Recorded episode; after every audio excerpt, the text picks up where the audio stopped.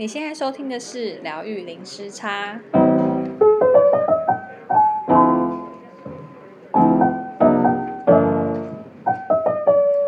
嗨，你今天过得好吗？我是 Lin，我是 Juno。我们今天想要来分享一些影响我们的电影或是纪录片。那今天先请 Juno 跟我们分享。有什么电影你想要跟大家分享？然后是你看过之后有改变你的想法或是观念的吗？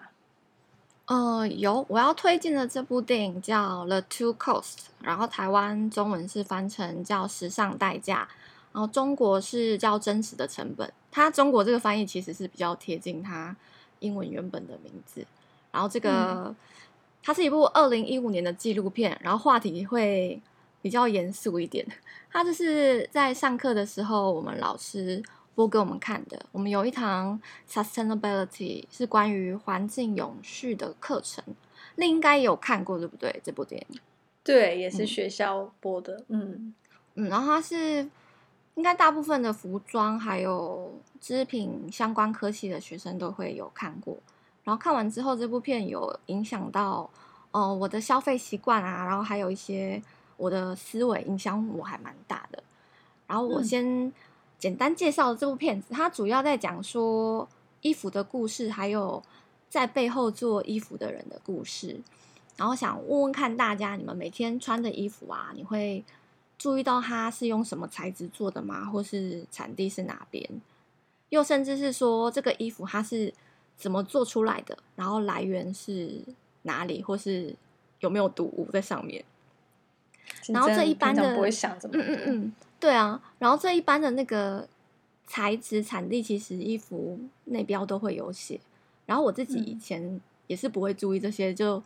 很呃很单纯的想要买流行的新衣服，或是对嗯想要穿着穿着可爱，穿着流行啊。然后最多只会看那个就是要怎么洗，怎么保养保养。如果是买到比较贵的衣服的话，对。然后那时候我也很喜欢。快速时尚的东西就是 fast fashion，觉得可以用便宜的价格买到，然后每周都有新的商品，就一种瓦新瓦新，又换新东西，又觉得很开心。嗯，但是为什么可以用便宜的价格去买到？是我看了这部片才知道说为什么，因为有可能是它的原料或是染料不好，然后或是它的。布料从合成到加工，它的过程用了很多我们不认识的化学材质来制作，又或是它去压榨这些发展中国家的呃工人的血汗而来的。然后这部片有提到嗯、呃、很多方面的面向，然后先从衣服的材质开始讲，呃棉啊 cotton 它。棉，我们很自然就会觉得是呃天然的东西，不是合成的布料。然后这部片里面有访问到，呃，在美国种植棉花的农夫，他那时候有百分之八十都是基因改造，所以棉也不算是自然的材质了。然后基因改造的棉，它会使用大量的农药，然后这些农药有。嗯，除草啊、杀虫啊，甚至落叶剂啊，它这些东西都是会让那些棉花田的微生物啊、害虫跟益虫，还有杂草全部都死掉。我就感觉很像在做化疗，就是你好的细胞跟坏的细胞，就是全部都是杀掉的，对环境很不好。嗯，对，然后我我们一般就是会注意说，吃吃进身体里面的食物，我们可以选。吃有机的啊，或是自然农法的食物，尤其现在大家健康意识抬头了，就是会比较注意吃进来的东西。但是，嗯，穿在衣服上面的，好像就比较少会注意到。对，尤其是，嗯，皮肤是人体最大的面积器官，就是当这么想的时候，就觉得有点恐怖。是，嗯，然后，嗯、呃，基因改造的种子它是很惊人，它有一间公司叫。孟山都，然后它的基因改造的种子必须搭搭配他们农产品一起使用，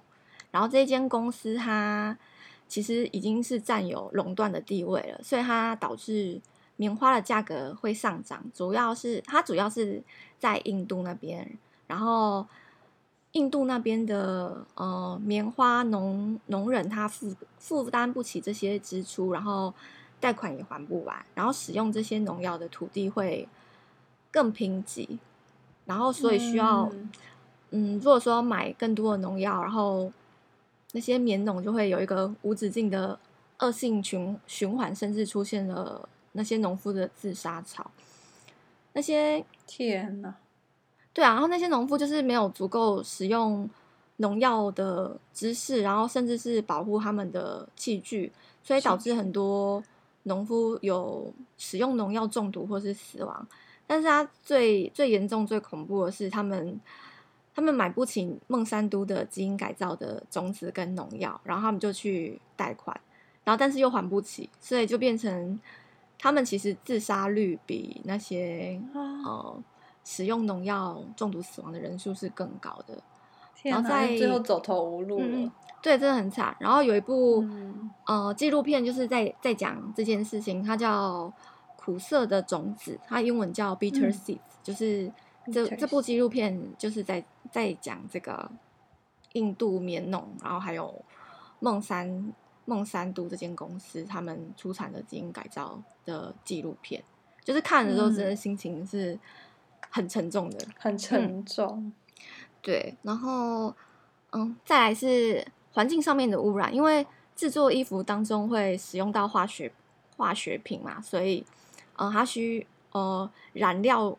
做染料需要大量的水，然后这些工厂所排放的废水会造成环境土地的污染啊，生态破坏，甚至污染农产品还有饮用水。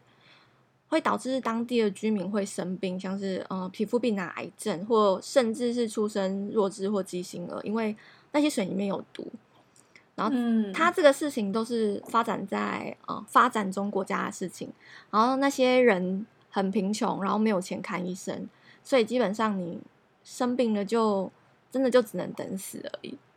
天哪！嗯、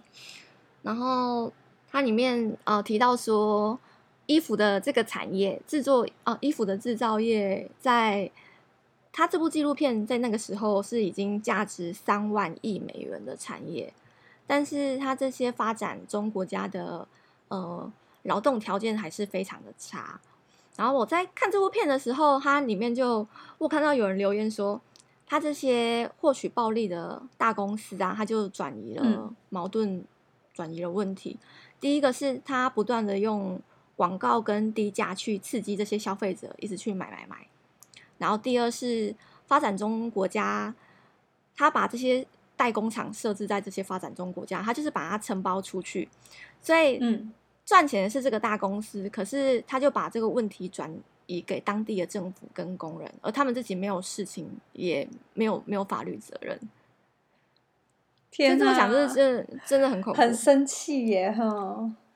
然后这些工人是在，嗯、呃，他们低薪，然后劳动条件很苛刻，然后很难去要求他们的呃权利，他们可能会遭到雇主的殴打，嗯、或是游行抗争争取权益的时候遭受到警察开枪射击。他这件事情是有发生在柬埔寨，他柬埔寨工人出来抗争去争取权益的时候，就政府就派警察出来镇压，然后。里面有些工人就被射杀，就是这里面有提到。天哪，哇！你你你现在就是我看这个片是大概四年前的事情了，你现在讲又帮我 renew 一下我的记忆。嗯，然后就是在服装业里面，嗯、呃，比较有名的就是二零一三年在 Bangladesh 的大楼倒塌事件，嗯、呃，孟加拉那边这个大楼。好像叫 Rana Plaza，这大楼倒塌的时候死了大概一千多个人，有两千多个人受伤。然后当时倒塌的大楼主要都是服装的呃厂商进驻工厂进驻在这里面，然后有工人在那个时候就已经发现墙壁有裂痕，然后他们有、嗯、他们有跟他们的上级报备这件事情，但是他们还是被强迫要回去工厂工作。然后他们工厂的环境是很恶劣，是呃不通风啊，很高温啊。然后他们一天的薪资大概就才两块钱或三块钱美元，就是非常非常低的薪资，廉价。嗯，对对对。然后他们他这部片有访问成衣厂的老板，然后他们也很老实说，因为这些大品牌压榨他们，然后但是他们也要生活，所以他们为了接这些单，所以他们也只能压榨工人，所以就是那种削价竞争的恶性循环里面。嗯嗯。所以说，那个快速时尚它，它它刺激了买气，就很多人去买。可是你买的多，丢的人也很多。然后它里面统计说，呃，美国人平均一年会浪费三十七公斤的呃纺织品，因为实在是太便宜，你丢掉也不会觉得说心疼。但是这些丢掉的衣服会会会去哪边呢？然后它第一次会丢到对，垃圾掩埋场。然后它这些衣服大部分是由呃。不可生物降解的材质制作，所以你你消灭它都来不及生产它的快，然后它垃圾掩埋的话，它那时候预计说要两百年的时间，很恐怖。两百年，哇塞！对，那跟塑胶差不多了。嗯嗯，对，就是你要花很长时间，因为它是不可降解的材质，所以你真的要放很久很久。嗯。然后他第二是捐出去，因为现在很多人就会想说，把衣服捐出去给第三世界国家嘛，就是，嗯、呃，他们很可怜，我们要帮助他，就是大家可能都会有有这样的想法。但是啊，他片中里面他追踪到是，呃，有一个叫海地共和国的地方，然后海地它是在，它是一个加勒比海的岛国，然后但是因为、嗯、呃大量的捐赠物资来到他们国家，导致于他们当地的服装业几乎是要消失的。他们只会 生产啊、呃，他们的工厂只会生产那种很便宜一件大概一块钱美金的 T 恤，然后外销出去，因为他们衣服没有人买，他们只能只能去用很便宜的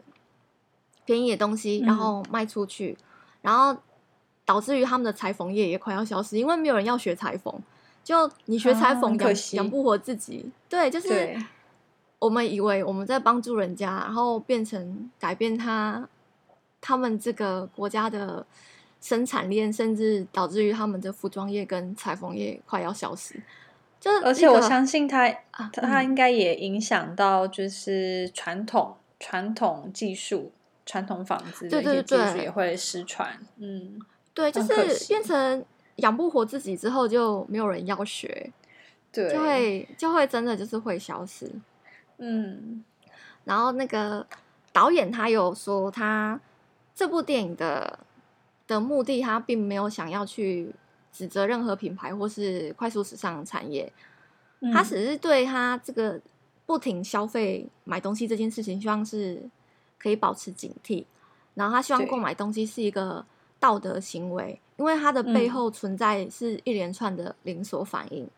然后他也没有要成为反商业或反市场，他只希望大家可以注重基本人权，跟注意到我们呃自然资源是有限这件事情。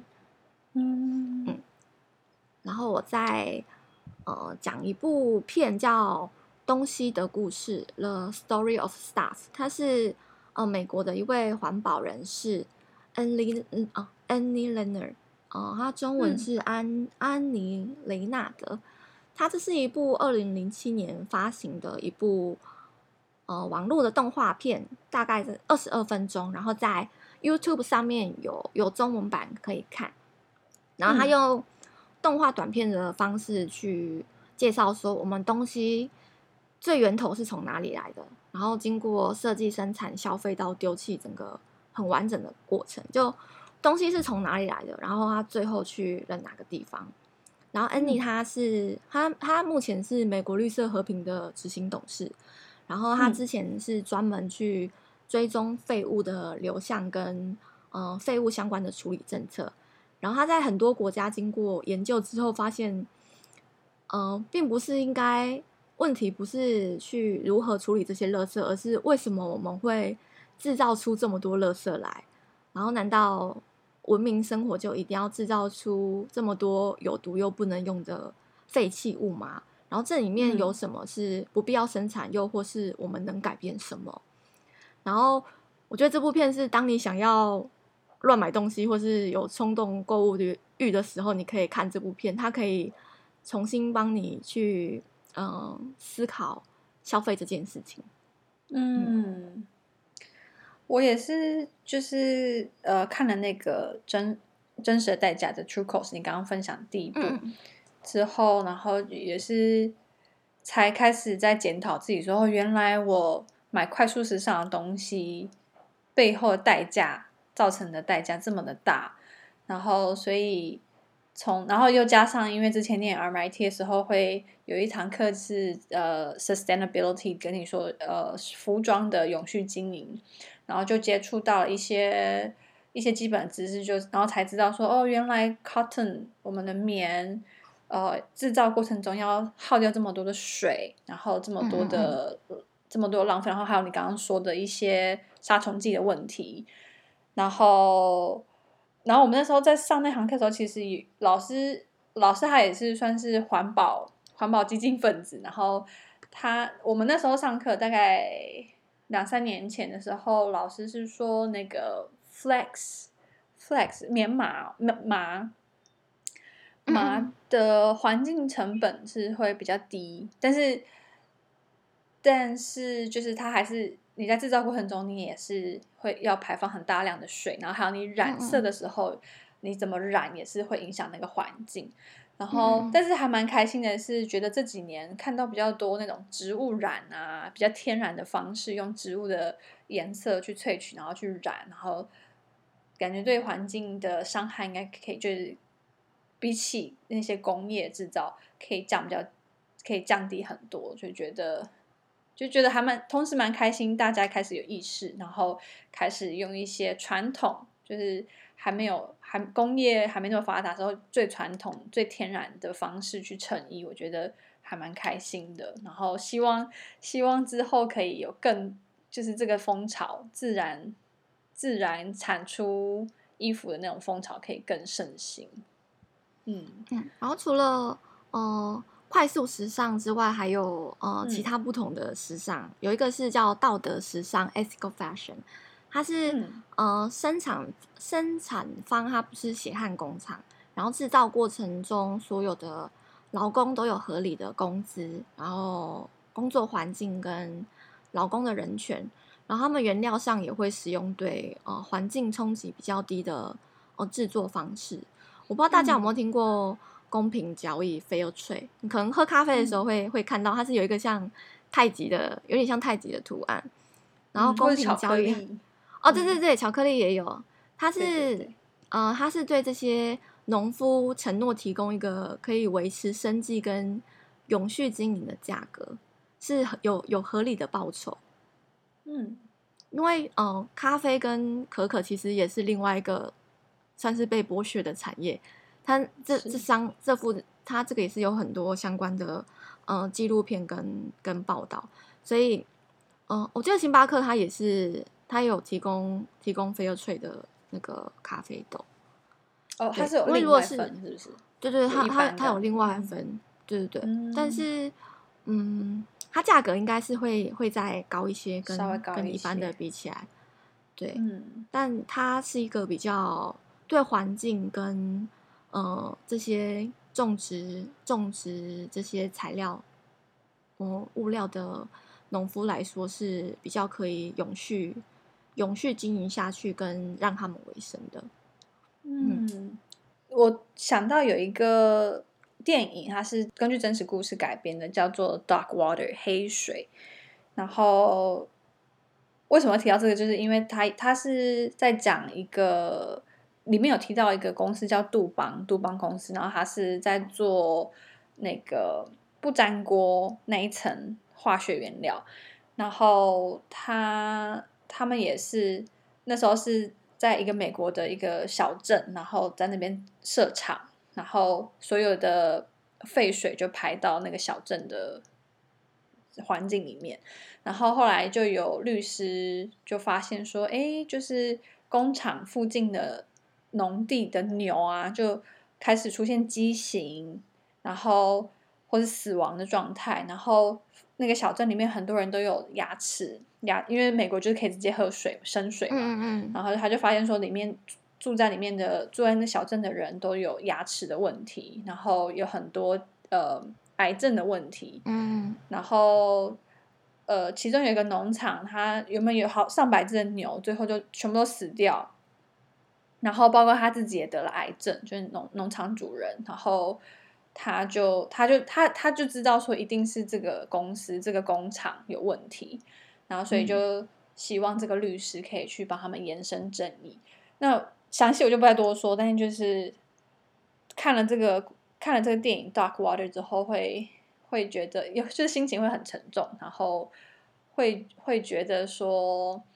真的想要为环境。做一些好的事情，然后所以就会更去在意我们自己的行为，然后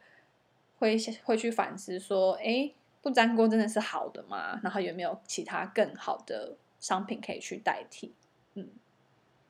我觉得大家很像，嗯，对于东西是前面的制成会对环境造成什么样的伤害是前，大家可能对前置是比较不了解的，因为我们都是东西买来，然后。呃，让我们的生活很方便，但前面好像比较难让大家去知道。嗯、对，就是它在 background，我们平常根本就没有人跟我们讲，我根本不知道它制作过程是怎么样，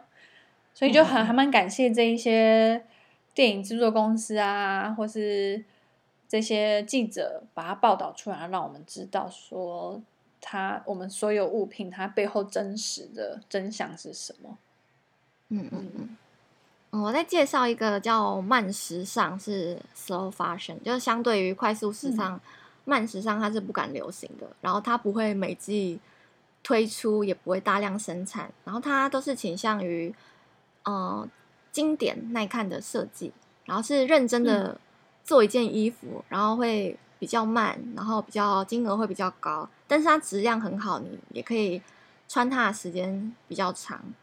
然后说到慢时尚，我想介绍一个我很喜欢的设计师，叫芥川明，他是一个日本的设计师。然后他的品牌名称叫 Mina Peruhone，很可爱的名字。他那个 Mina 在，他是用芬兰语，他 Mina 是我，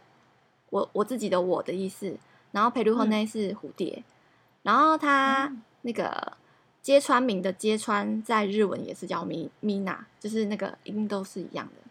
哦。Oh. 然后它的风格是比较北欧风格的，是很很可爱的图案设计。对，就是简单啊、嗯呃，简约，然后很可爱，然后颜色也很舒服。嗯，就它东西都好，我都对我都觉得很可爱。然后它这个品牌，它它只有做衣服吗？还是还有？哦，它它自己它有它有做布料，然后。它的布料有有做衣服，然后也有做，哦、呃，好像还蛮广的诶。它的布料上面好像有，呃，有做袋子。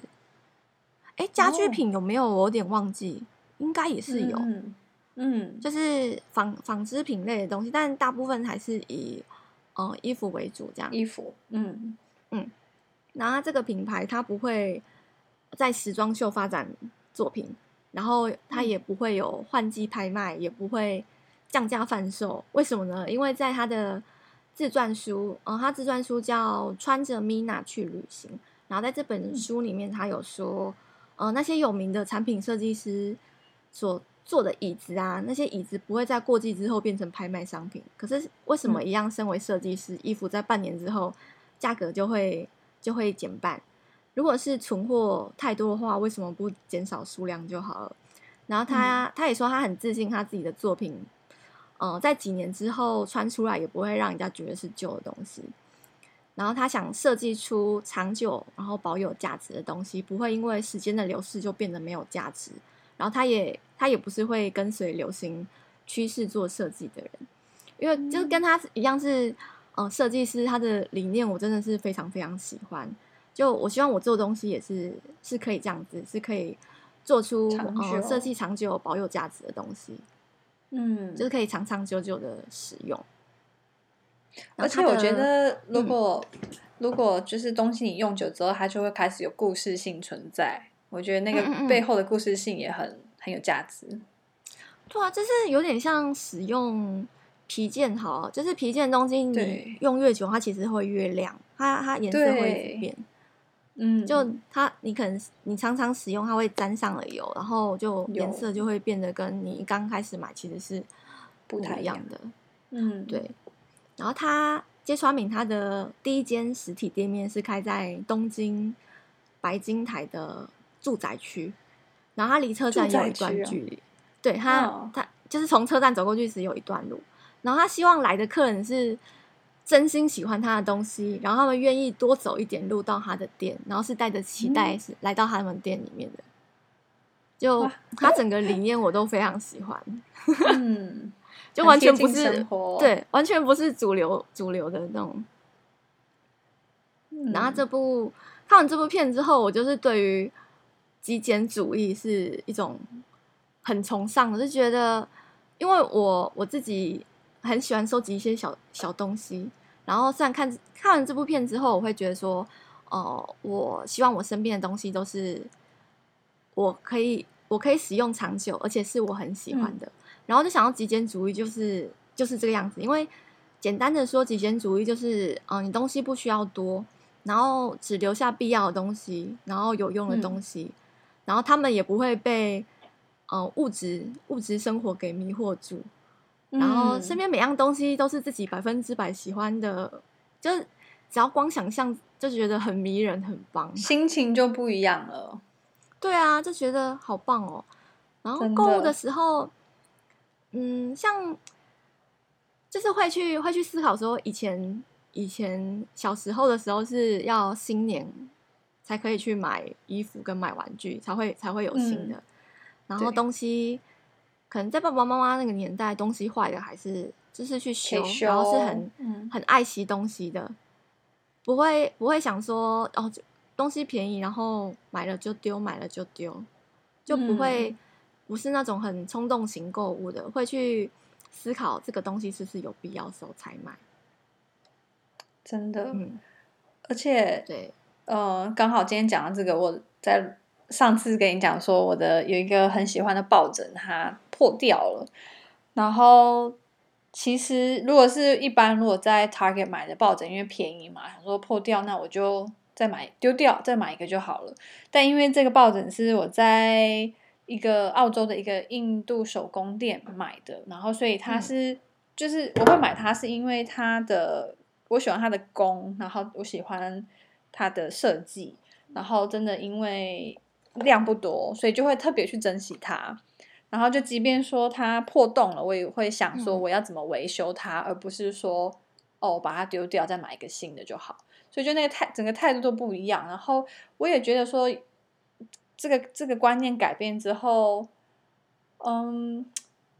心情也不一样哎，就会觉得，嗯嗯嗯，我有在，就是感觉有在认真生活的感觉，嗯嗯嗯，你有没有觉得？嗯，